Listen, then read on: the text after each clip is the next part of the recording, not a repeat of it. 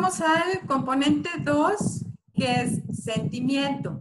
Esto tiene que ver en cómo expresamos cómo nos sentimos. Y aunque parece algo muy simple, normalmente no distinguimos entre lo que sentimos nosotros y las palabras que decimos para describir un pensamiento o una evaluación o interpretación, ya sea de cómo creemos que somos nosotros o las reacciones o comportamientos de otras personas hacia nosotros.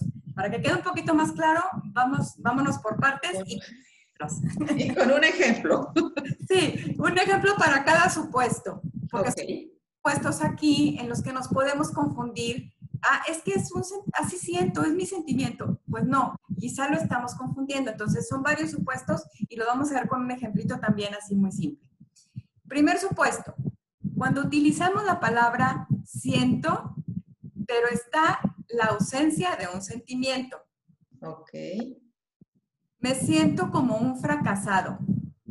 Fracasado no es un sentimiento, aunque estamos poniendo ahí la palabra siento, fracasado no es un sentimiento.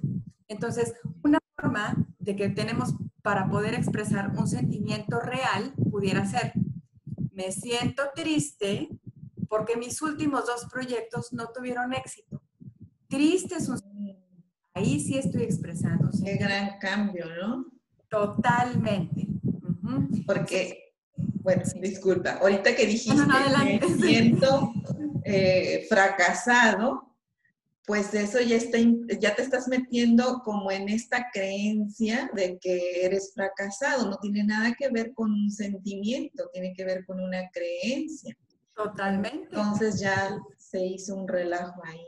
Sí, sí, sí. O como mucho trabajamos en coaching, que es, yo creo que mucho más común de lo que trabajamos, que confundimos el hecho de la interpretación. Exactamente. Este, aquí le estamos metiendo una interpretación, una evaluación, algo que ya no es un sentimiento. Está ahí empañado el querer expresar un sentimiento con otra cosa que no es. Entonces, significa un poquito supuesto, otro eh, supuesto en el, en el caso de los sentimientos es cuando no distinguimos entre lo que creemos o pensamos que somos nosotros y un sentimiento real. Por ejemplo, siento un incapaz como guitarrista. Pues incapaz no es un sentimiento, o sea, no tiene nada que ver con un sentimiento. Una forma en la que podemos expresar en, esta oración un sentimiento real pudiera ser, me siento decepcionado como guitarrista. Ok. Ya me habla de un sentimiento y a lo mejor aquí pues abre las posibilidades que es el, el día a día y lo que hablamos todo el tiempo en coaching. Posibilidades. O sea, el sentirme, el, el, el declarar que soy incapaz o que me ya me cerró todas las posibilidades el, expresarlo como un sentimiento, me siento decepcionado, pues a lo mejor tengo poquita práctica, es mi primera clase, pues date chance, ¿verdad? Estudia unos poquitos más de clases para que veas que la canción o las notas te empiezan a salir, ¿no? Exactamente. O no es lo tuyo, ¿verdad? Pero te abre posibilidades, ¿no? Sí, sí, o sea, imagínate una, una persona que se está diciendo eso, eh, pues ya no, lo va, ya no lo va a querer hacer, ¿no? O lo va a dejar ahí guardado. Entonces eso, pues con el tiempo sabemos que eso puede afectar tu comportamiento eh, en futuras relaciones, en futuros trabajos. Entonces, por eso se me hizo tan, tan padre esto, cómo se identifica y cómo nos ayuda para poder ver el coaching o lo que hacemos desde otra parte, ¿no? Desde, una parte más humana, que si nosotros abordamos esta parte de humanizar a las personas, de ver lo que somos, pero ya con estas distinciones lo podemos profundizar más. Exactamente. un poco más. Otro, otro escenario, otra, otro supuesto en el tema de sentimientos es cuando no distinguimos entre un sentimiento real y lo que pensamos, fíjate, o sea, lo intrincado, lo que del comportamiento o reacción de otras personas hacia nosotros. Ahí la interpretación a todo lo que da. Vamos a verlo con un ejemplo. A ver, vamos a ver un ejemplo. Siento que soy insignificante para mis compañeros en el trabajo. sea, ni, siquiera es un sentimiento. Yo poniendo una interpretación de lo que yo creo que mis compañeros creen de mí.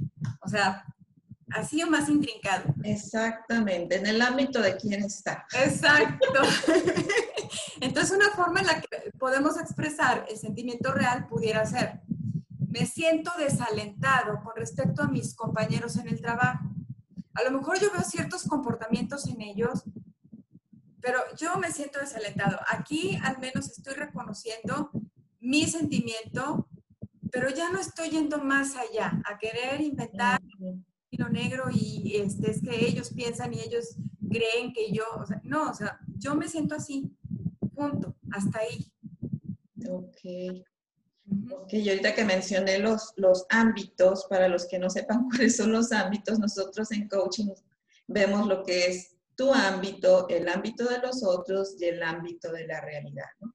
Y nosotros casi siempre queremos estar en el ámbito de los otros, pensando y diciendo lo que los otros piensan y creen, ¿no? O queriéndolos corregir o diciéndoles, tú deberías de hacer esto y esto otro, ¿no? Entonces, nada más para que sepan cuáles son los ámbitos. En algún otro eh, podcast he mencionado los ámbitos, pero nada más quería hacer la, la distinción, ¿no? Bueno, Isela, entonces me parece súper importante volver a dar un repasito de estos tres puntos de los sentimientos. Porque un, último punto, también nada más, es, nos invita a que evitemos usar eh, o expresarnos con palabras vagas o generales, por ejemplo, bien o mal, porque esto no indica un sentimiento y esto impide que la persona que está escuchando no se conecte claramente este, con, con, lo que yo estoy sintiendo en realidad. Por ejemplo, tú me preguntas ahorita, oye, Sela, ¿cómo te sientes? Y yo te contesto, ah, me siento bien pues para ti bien puede significar una cosa, para mí puede significar otra. No indica exactamente cómo me siento. La diferencia a lo mejor que te conteste, ah, me siento muy alegre o me siento muy inspirada. Eso ya indica este, algo puntual, ¿sí?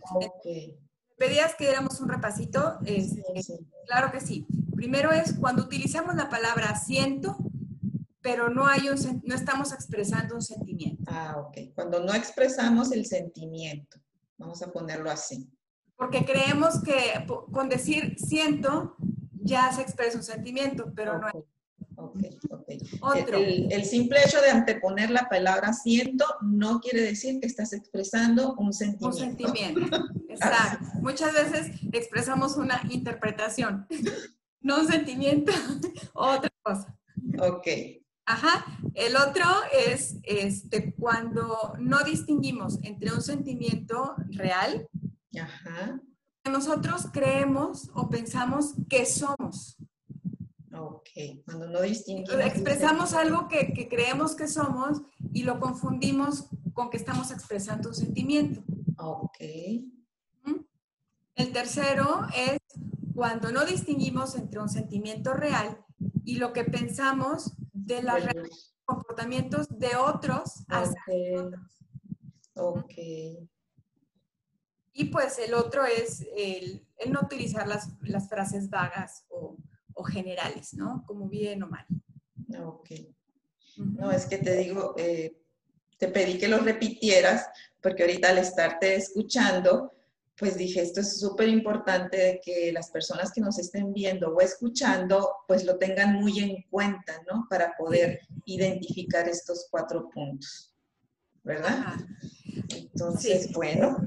Y algo muy, muy padre que me encantó del libro, bueno, es que todo el libro es una joya, de verdad, pero algo padrísimo es que específicamente en este, cuando habla de, de este tema de sentimientos, al final trae un listado bastante completo de palabras con las que nos podemos expresar nosotros sentimientos, tanto cuando una necesidad ha sido satisfecha, no ha sido satisfecha. Entonces, y esto me parece una aportación buenísima, ya que probablemente no tenemos o no contamos con un vocabulario tan amplio y esta forma nos puede estar impidiendo que identifiquemos claramente nuestro sentimiento. Entonces, esta es una aportación valiosísima aquí del, del libro.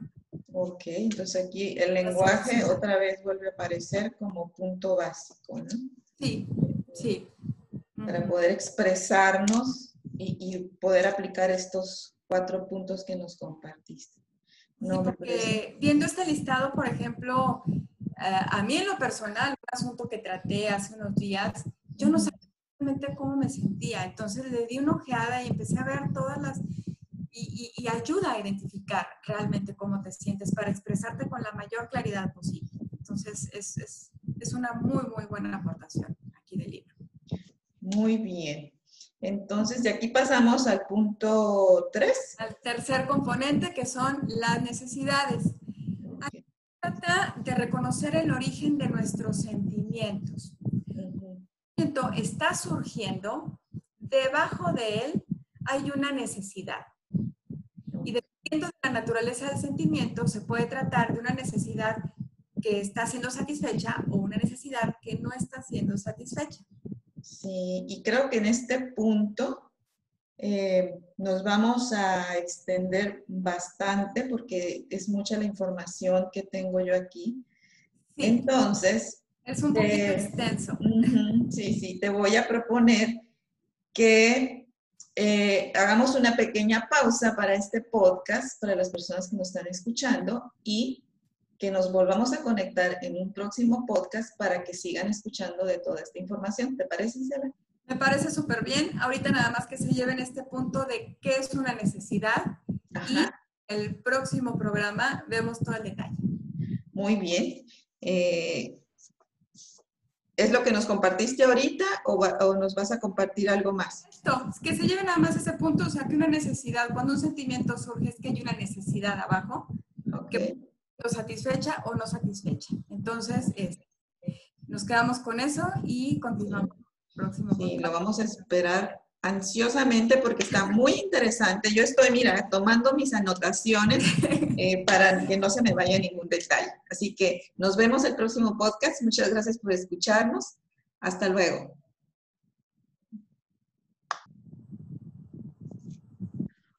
Hola a todos, aquí nuevamente con Isela. Vamos a continuar con este tema que estábamos tratando con todos ustedes, que, con todos ustedes, perdón, que es la comunicación no, no violenta del doctor Marshall Rosenberg. Nos quedamos la vez pasada en el punto número 3 que nos hablaba de la expresión de las necesidades y, creo que este punto se va a extender mucho, así que saquen su hoja, su pluma, porque nos va a dar muchas distinciones muy importantes el día de hoy. Hola Isela, ¿lista? Hola, ¿cómo estás? Qué gusto estar de nuevo contigo y, con tu público. Este, pues bueno, el programa pasado comentamos, nada más para recapitular un poquito, de las necesidades, que es el tercer componente del proceso de CNV, de comunicación no violenta, que se trata de reconocer el origen de nuestros sentimientos. Cuando un sentimiento está surgiendo es que debajo de él hay una necesidad y ya dependiendo de la naturaleza del sentimiento se puede tratar de una necesidad que está siendo satisfecha o una necesidad que no está siendo satisfecha. Okay.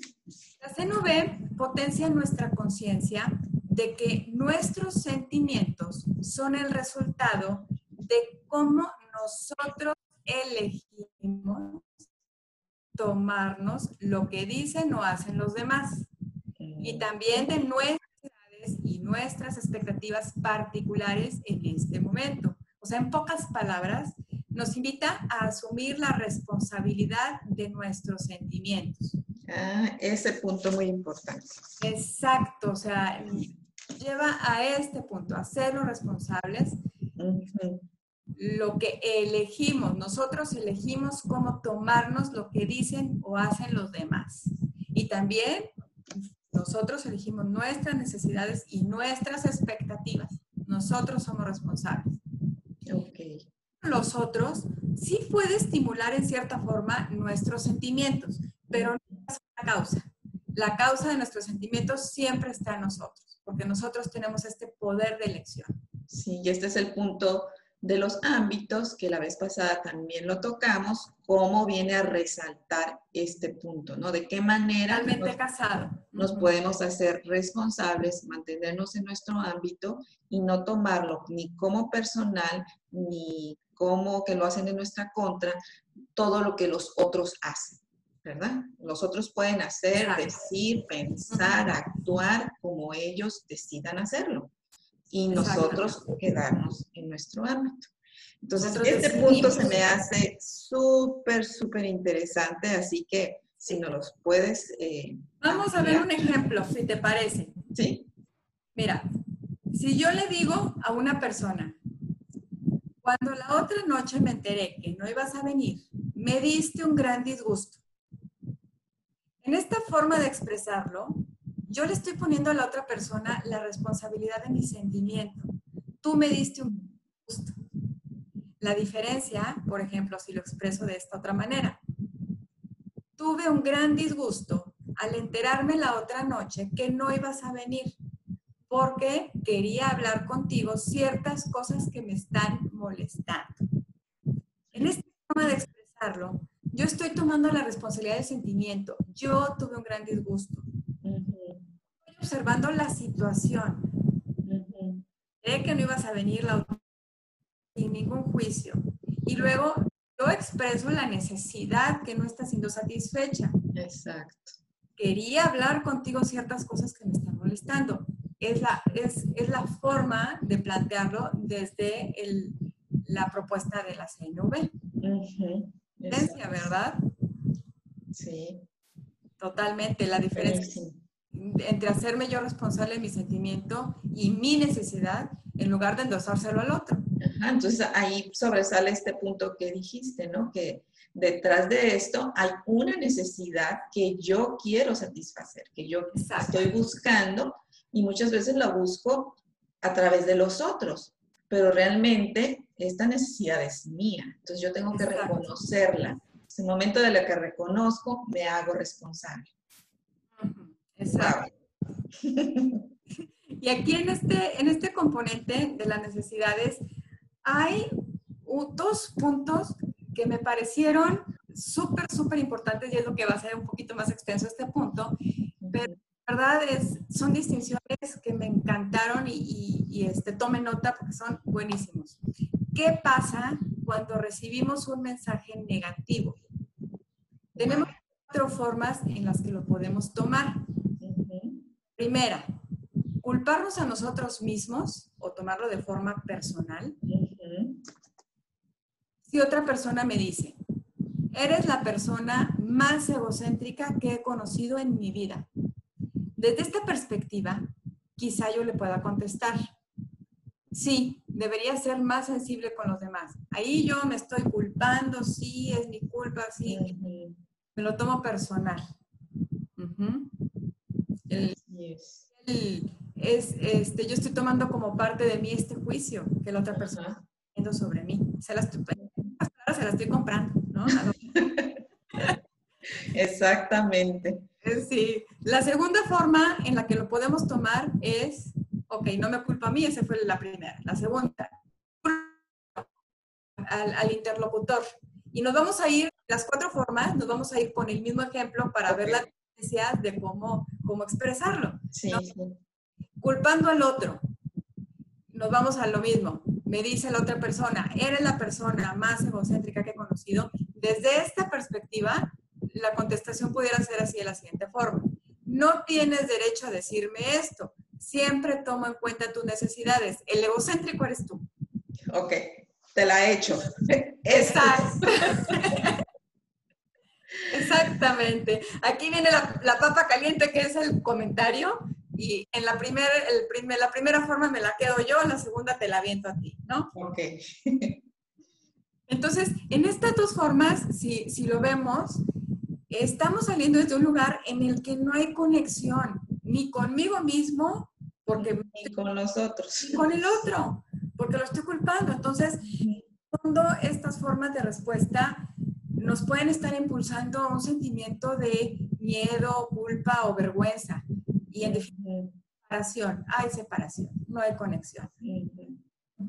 Entonces, las otras dos formas en las que lo podemos tomar, aquí ya vamos a ver cómo nos, nos va a hablar de que estamos saliendo desde un lugar más consciente y de más conexión. Vámonos a la tercera forma, que es percibir nuestros propios sentimientos y necesidades.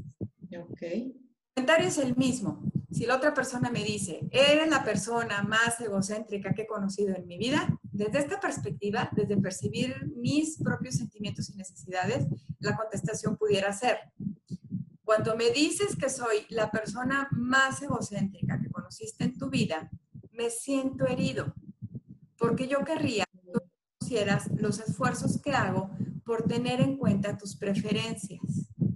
Aquí estamos aplicando los, los componentes de la CNV. En la primera parte, cuando me dices que soy la persona más egocéntrica, estamos observando, sin juicio, sin nada. Lo que me estás diciendo esto y me siento herido, expresando mi sentimiento. Y en la, tercera parte de la oración, porque querría que reconociera los esfuerzos que hago, es mi necesidad. La estoy okay. Y luego la cuarta forma en la que lo podemos tomar es percibir los sentimientos y necesidades del otro, de mi interlocutor. El comentario es el mismo. Eres la persona más egocéntrica que he conocido en mi vida. Desde esta perspectiva, desde percibir el sentimiento y necesidad de mi interlocutor, quizá una respuesta pudiera ser, ya no, ya pudiera ser en forma hasta de pregunta sientes herido porque necesitas que tomen en cuenta tus preferencias.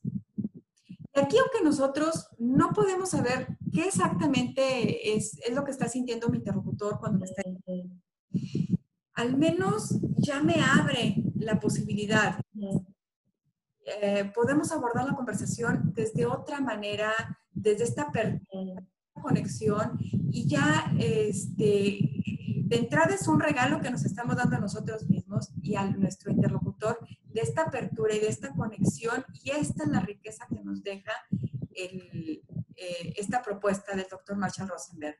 Este, empezar y muchos, fíjate, durante el libro, quizá a lo mejor esto no, en el ejemplo no quede muy claro, pero gustaría al final redondear con un, ejemplo tal cual del libro que, pone el, el, doctor Marshall Rosenberg.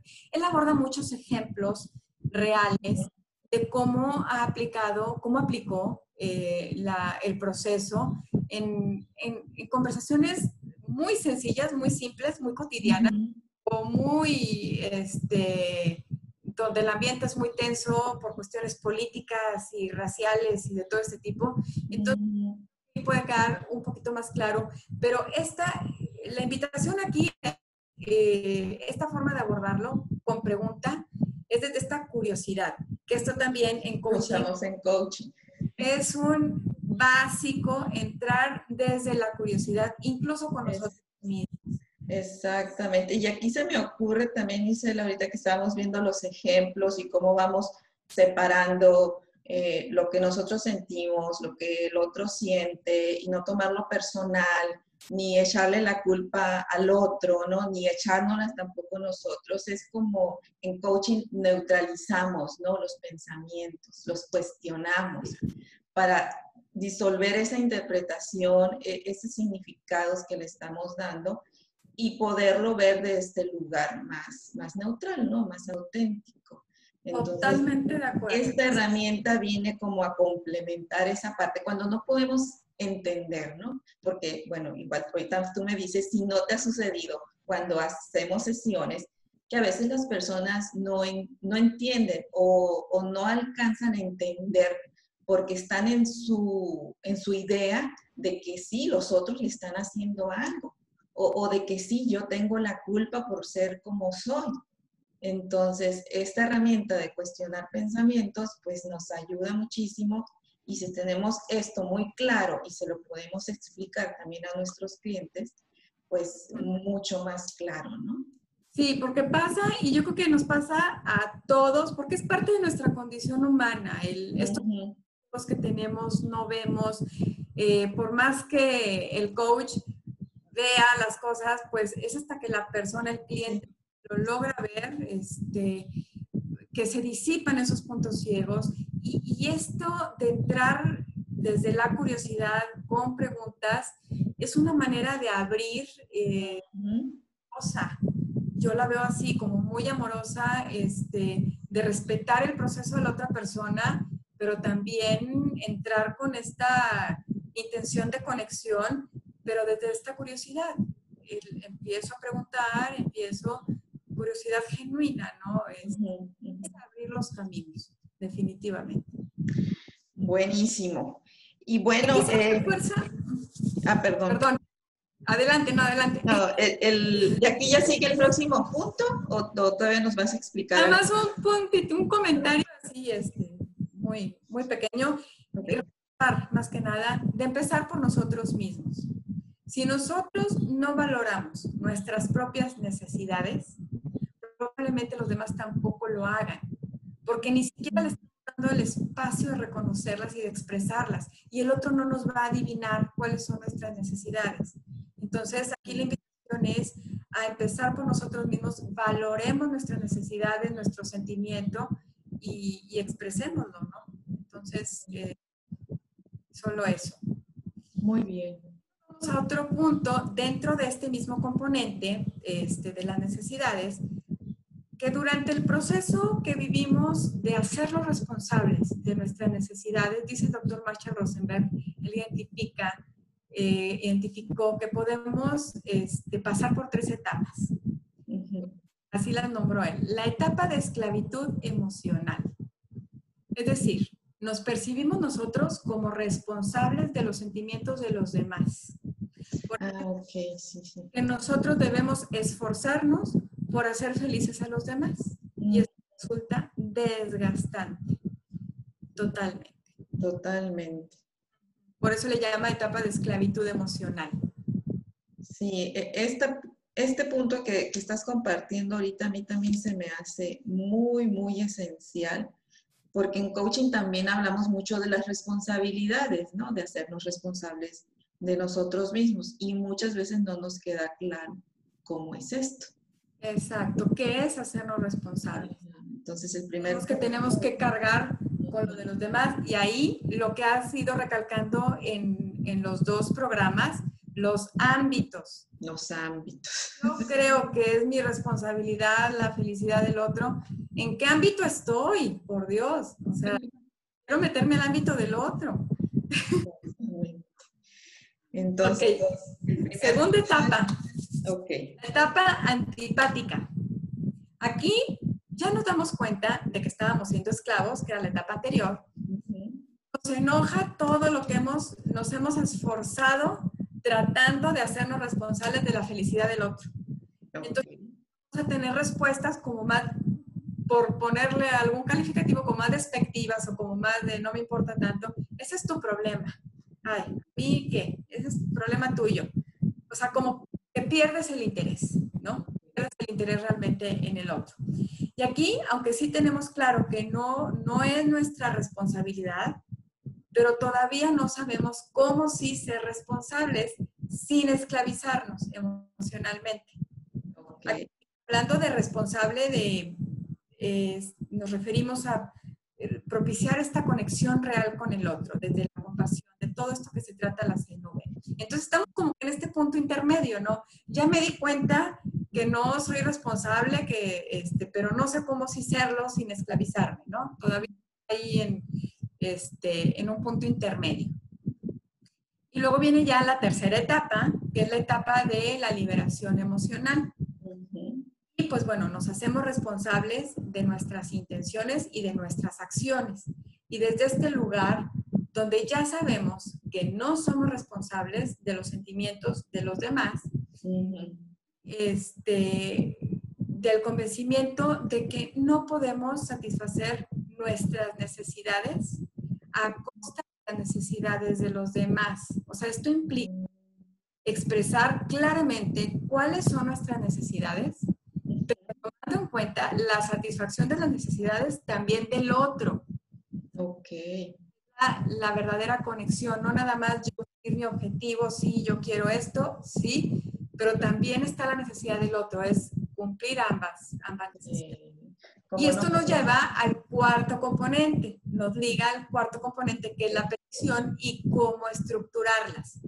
Ok, sí, aquí lo que iba a decir ahorita que estabas diciendo esto, cuando yo reconozco y, y sé que no tengo que pasar sobre, sobre ti, ¿no? Para poder tener lo que quiero. Entonces aquí se me ocurre esta parte que nosotros también la mencionamos en coaching, que cuando tomas alguna decisión o quieres, vas a hacer algo, tiene que ser en bien común. No nomás vas a ser, salir beneficiado tú, sino que vas a salir beneficiados todos los que estén a tu alrededor, ¿no? Así es. Entonces ya va a ser de una parte más auténtica, más responsable, que también pues la responsabilidad nosotros la manejamos como esta habilidad de responder la habilidad que tenemos de poder gestionar todas estas cosas. Estas cosas. Súper bien. Entonces me decías, nos decías que cuarto componente, al cuarto componente, la petición. En este último componente este, implica lo que nos gustaría pedirle al otro para nuestras vidas, las de, las de ambos. Aquí hay puntos muy importantes eh, al momento de hacer una petición. Y son, el primero, utilizar lenguaje positivo. Es decir, expresar lo que pedimos en lugar de expresar lo que no pedimos. Porque a veces creemos que expresamos lo que estamos pidiendo, pero estamos expresando lo que no queremos o lo que no pedimos. Cuando lo de forma negativa, es muy probable que la otra persona ponga resistencia o simplemente ni siquiera nos entiende el mensaje. Aquí nos pusiste, me pusiste un ejemplo muy bueno. Está, está padrísimo. Vamos a ver el ejemplo. Una mujer que le dice a su marido, te pido que no trabajes tanto. Así le hizo la petición. Fin de la petición. Pero resulta que después le salió peor a la mujer porque este, semanas después el marido le comunicó que se había inscrito en un torneo de golf. Entonces ahí quizá el marido ni siquiera le entendió cuál era la petición que le estaba haciendo. Este, pues él pensó, pues sí, es verdad, a lo mejor, ¿no? Suponiendo, trabajo mucho, voy a trabajar menos, me voy a dedicar más tiempo a mí, me voy a inscribir a un torneo de golf. Pero resulta que lo que la mujer quería era otra cosa. Entonces, como una la forma más este, clara de, de hacer la petición hubiera sido, me gustaría que al menos una vez a la semana pases más tiempo conmigo y con los niños en casa. Eso era lo que ella quería. Esa era su petición. entonces pidió lo que no estaba pidiendo y no pidió lo que realmente quería. Entonces, ¿cómo, ¿cómo, puede confundir o tapar este, la, en la forma en la que hagamos nuestra petición? Que el otro ni siquiera entienda o que el otro este, ponga resistencia. Entonces, es nada más clarificar un poquito más qué estamos pidiendo. Muy bien, peticiones claras. Peticiones claras y en positivo. Segundo punto, además de utilizar el lenguaje positivo, que es que sea una petición concreta, evitando utilizar frases ambiguas, abstractas o vagas, ya que una petición con frases vagas propicia la confusión ya que es la petición, la persona, la persona que hace esa petición la hace teniendo algo en su mente, pero el interlocutor, el que está escuchando la petición, tiene otra cosa en mente. Entonces, si es la, la petición, pues se presta a la confusión. Cada quien interpreta lo que trae en su cabeza, en pocas palabras. Vamos a un ejemplito. Este, porque mientras más claros seamos con nuestras peticiones, es probable que consigamos aquello que pedimos. Exactamente. Ejemplo, una madre que le hace una petición a su hijo. Le dice, quiero que seas más responsable. Así, nada más. Entonces a lo mejor el hijo pues puede pensar, pues este, yo voy a clases, nunca falto, voy al corriente con mis tareas, saco buenas calificaciones, pues sí soy responsable, ¿no? La mamá quería, sigue las semanas y sigue el pleito, lo que la mamá le puede pedir específicamente puede ser de la siguiente manera. Quiero que tu ropa sucia la lleves todos los días al bote de la ropa sucia en lugar de que la dejes tirada en tu cuarto. Esa es una petición clara, no es vaga, no es ambigua y pide claramente lo que quiere. Exactamente. Otro punto aquí importante en la petición es que solicitemos a nuestro interlocutor que nos confirme nuestra petición. Aquello que el mensaje que estamos transmitiendo, que, que sí se está entendiendo, que se está captando, y puede ser de diferentes maneras, según el contexto. Eh, pero siempre hay que cuidar que sea desde el respeto y desde la empatía al, al pedirle esta confirmación para dejarle claro a nuestro interlocutor que si estamos pidiendo esta confirmación es nada más para comprobar que mi petición la expresé claramente. No, porque se puede prestar a muchas cosas que el otro día, ah, si no soy tonto, ¿cómo, cómo que no? Este, o puede prestarse de diferentes maneras, niveles jerárquicos en las empresas, este, o ante grupos. Puede variar la forma, pero asegurémonos de, de, de confirmar, este, que aquel mensaje o aquella petición que estamos dando, si la, se entendió como lo quiero, como yo lo, lo expresé claramente. Y esto sería como a través de una pregunta. A través de una pregunta, como eh, si quedó claro o, o, me lo puedes repetir. Por ejemplo, a lo mejor en, eh, entre una maestra y un alumno que hay pues cierto, cierta autoridad o es un contexto distinto, este, pues le puede decir la maestra, a ver, repíteme lo que te dije. Entiendo, puede cambiar la forma, pero sí con una pregunta, este, preguntar si, si sí quedó claro o se entendió o yo te quise decir esto, fue lo que captaste. la forma que veamos, aquí también pues el sentido común, este, cómo, cómo se está desarrollando la, la, conversación con la otra persona y el en el que estamos. Que, que, realmente hemos sido escuchados, ¿no? Exacto. es algo que también lo vemos en coaching, en los actos de lenguaje, que el que nos esté escuchando sí nos esté poniendo atención, ¿no? Es uno de, la, de los puntos que no esté haciendo otra cosa para que sí nos esté escuchando, pero aún así nos esté escuchando, pues es confirmar que sí escuchó y pues para eso son los otros puntos, ¿no? De que sea muy clara tu petición, que esté en positivo y que estés utilizando un lenguaje más amplio, ¿no? ¿no? No dejarlo entre bien y mal, quiero y no quiero, sino exactamente especificar qué es lo que quieres, cuál es la necesidad que tú estás queriendo llenar o, sí, este, resolver, ¿no? Igual resolver una situación y tienes que ser muy clara en esas, en esas peticiones. Así es. Y un último aspecto muy importante aquí es que cuando hagamos una petición, es que tengamos bien, bien claro el objetivo del por qué estamos pidiendo. Es influir en la otra persona y que modifique su comportamiento, casi, casi como ah, me salí con la mía. Verdad es que el proceso CNV no es la herramienta. Porque recordemos que la esencia es dar desde el corazón, propiciar estas relaciones de honestidad y empatía. Sí, seguramente este, al hacer nuestra petición, pues queremos que la otra persona la cumpla. En cierta forma, hay, si hay un interés, volvemos al punto que veíamos anterior, de no pasar por alto la necesidad también del otro.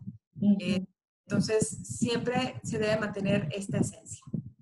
Ok, eso de, de no manipular, ¿no? Lo que Exacto, no manipular. lograr, este, no querer eh, obtener ciertos resultados de lo que nosotros queremos.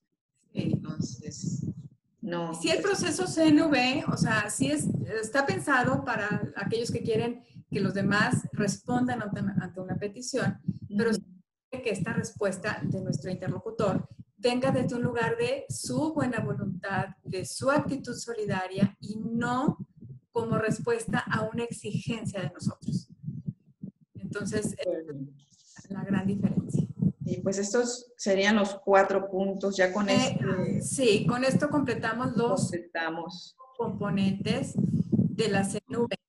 Y también nos invita el proceso a que lo apliquemos a nosotros mismos, porque muchas veces también ni siquiera somos tan claros con nuestras necesidades, con nuestros sentimientos, con lo que nos pedimos a nosotros mismos, incluso nos exigimos y no nos pedimos. O sea, y creo que este es un primer paso, aplicarlo a nosotros mismos, es observarnos a nosotros mismos libres de juicios, libres de etiquetas, porque a veces nosotros somos nuestros peores jueces y esto puede implicar a lo mejor, o sea, al aplicar este proceso, un perdón hacia nosotros mismos, nos invita a conectarnos con nuestros sentimientos, llegar a nuestras necesidades no satisfechas, hacernos peticiones claras y amorosas. Definitivamente. No desde un tengo que, porque esto me habla de exigencias desde un elijo o decido por respeto y amor a mí mismo. Esta es la, la invitación hacia nosotros mismos. Eso se me hizo tan interesante platicar de este tema porque se une perfecto a todo lo que nosotros hacemos en coaching. Además, este, nos lleva a autoconocernos. Esta es una herramienta de autoconocimiento. Y ahorita tú ya lo has mencionado varias veces en el transcurso de los podcasts, la importancia de conocernos a nosotros mismos, la importancia eh, del coaching, que eso es el autoconocimiento.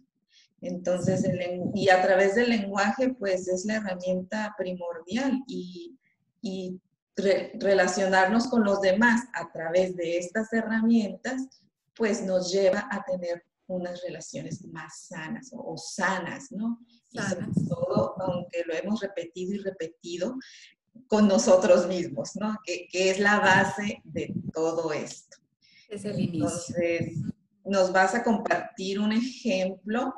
Sí, este, me pareció bastante bueno este ejemplo porque mucho de la, de la naturaleza humana es, escuchamos una nueva propuesta, por ejemplo, como esto, o a lo mejor algunos de, tus escuchas pues ya lo conocían, a lo mejor otros no, eh, para mí era nuevo. Puede haber resistencia, puede, ay, ¿a poco? Suena muy bonito, pero, ay. Aplícalo.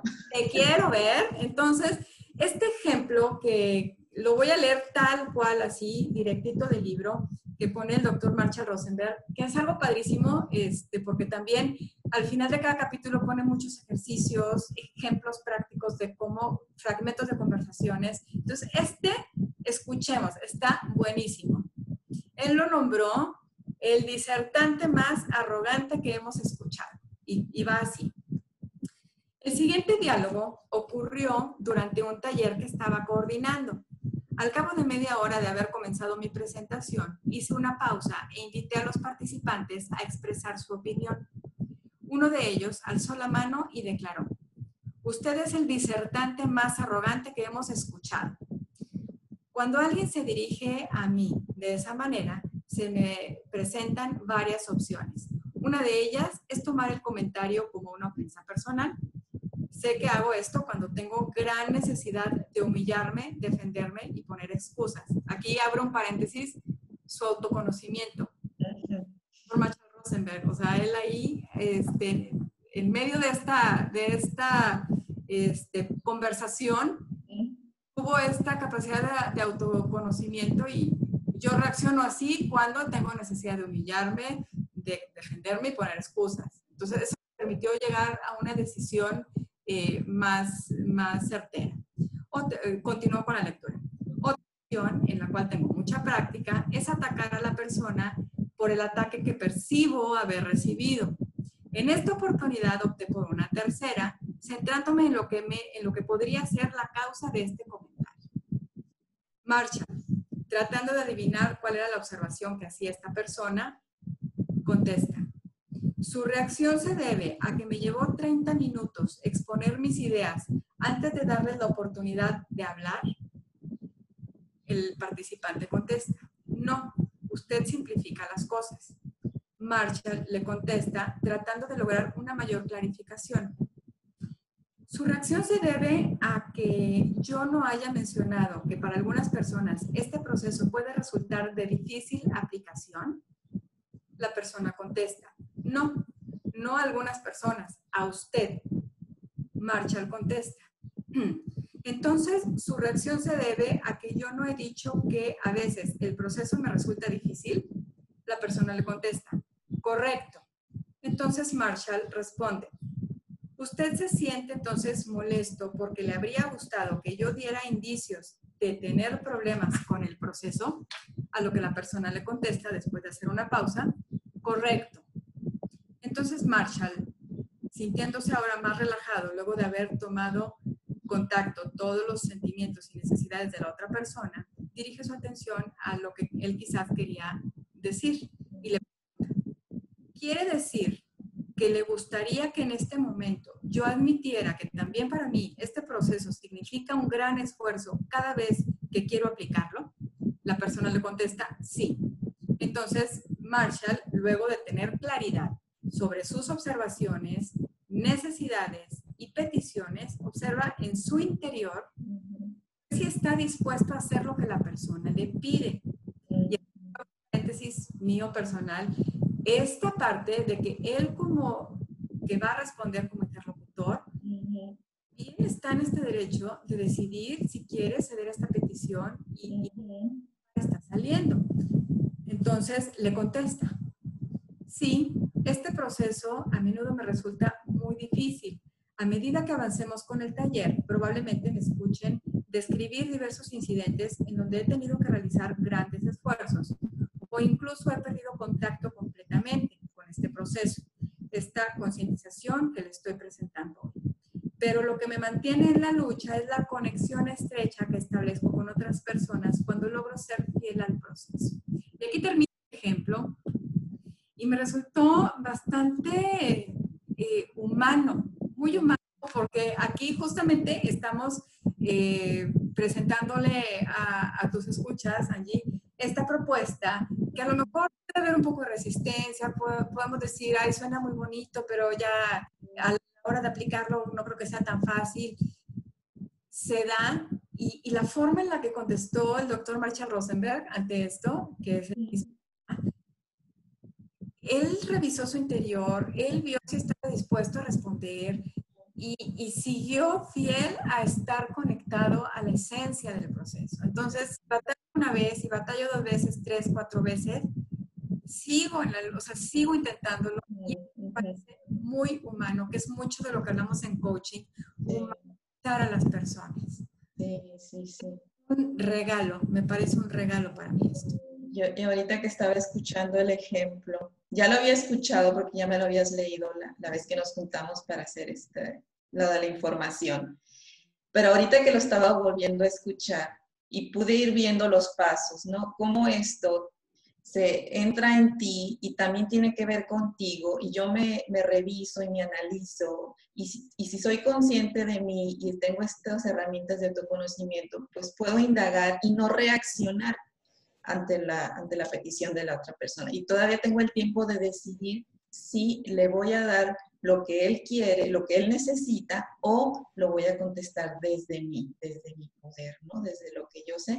Y además voy a ser fiel a lo que yo siento, pienso y creo. Entonces aquí aparece esta parte de ser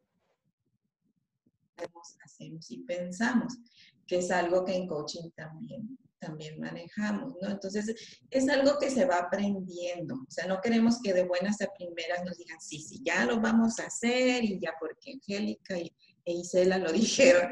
No, la propuesta es que lo pongamos en práctica. Es la única manera que podemos saber si realmente nos funciona a nosotros, independientemente si le funciona a otras personas. Lo importante es que nos funcione. A nosotros nos ha funcionado el coaching, nos ha funcionado que nos ha llevado a encontrar esta otra herramienta que se le une perfecto a lo que nosotros sabemos. Por eso se nos hizo tan importante compartirla de que es una herramienta más que se une al proceso MMK, a los actos del lenguaje, a todo lo que hacemos.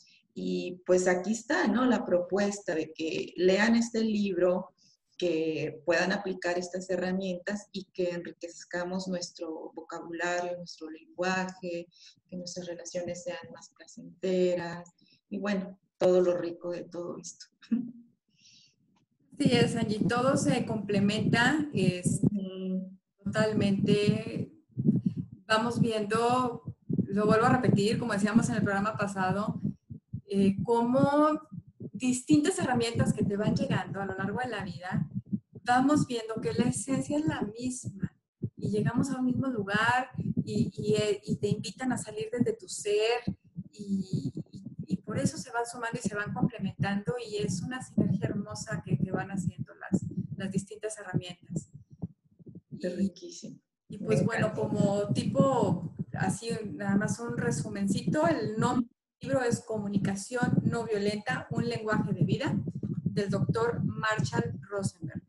Este, a las personas que están escuchando les interesa, es una verdadera joya este libro. Oye, Isela, y bueno, ¿nos quieres compartir eh, tus redes sociales? ¿Qué es lo que estás haciendo para las personas que te quieran seguir? Si tienes planes de hacer algo pronto, compartir. Sí, muchas gracias. Gracias por este espacio. Eh, vuelvo a repetírtelo. Me honra eh, que me hayas invitado a participar en este programa aportar un poquito más. Eh, siempre que se pueda aportar algo es, es maravilloso.